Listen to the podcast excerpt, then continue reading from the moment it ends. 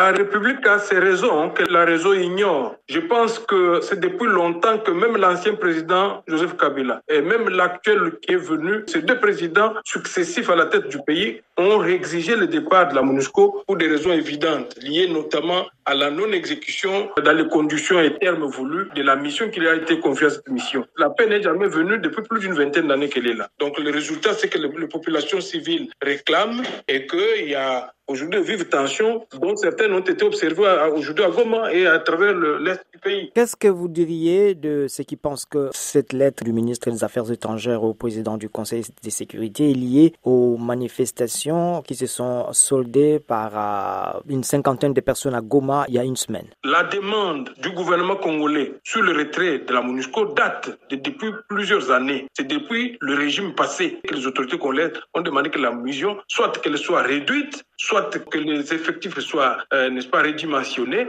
ou alors qu'on fasse la réqualification de l'objectif et de la mission de la MONUSCO. Aujourd'hui, s'il y a eu des incidents qui puissent précéder ou accompagner ou accélérer le processus, moi, je préfère que chacun puisse en tirer des leçons. Pour ma part, je pense que c'est tout à fait indiqué que les autorités congolaises soient fondées à demander le départ de la MONUSCO. C'est pas aujourd'hui qu'il y a eu des massacres et pas d'autres troubles. Il y avait eu déjà des troubles bien avant. Souvenez-vous du cas de Beni et certains contrées dans lesquels les populations ont déjà manifesté et exigé le départ de la MONUSCO. Donc, il ne faut vraiment pas réduire la démarche du gouvernement aux seules préoccupations, à la seule préoccupation de pouvoir se soustraire peut-être des tensions ou de ceci, ou justifier les tensions qui se sont déroulées à Goma dernièrement. La MONUSCO avait déjà annoncé, comme euh, le gouvernement de la République démocratique du Congo, les retraits par étapes de leurs forces en RDC. Mais euh, pourquoi demander l'accélération de ces retraits? Maintenant On sait euh, qu'il y a déjà des bases qui ont été fermées un peu partout, bon, sauf dans l'Est peut-être. J'ai devant moi ici le verbatim de la réunion de la MONUSCO d'aujourd'hui. La MONUSCO avait consenti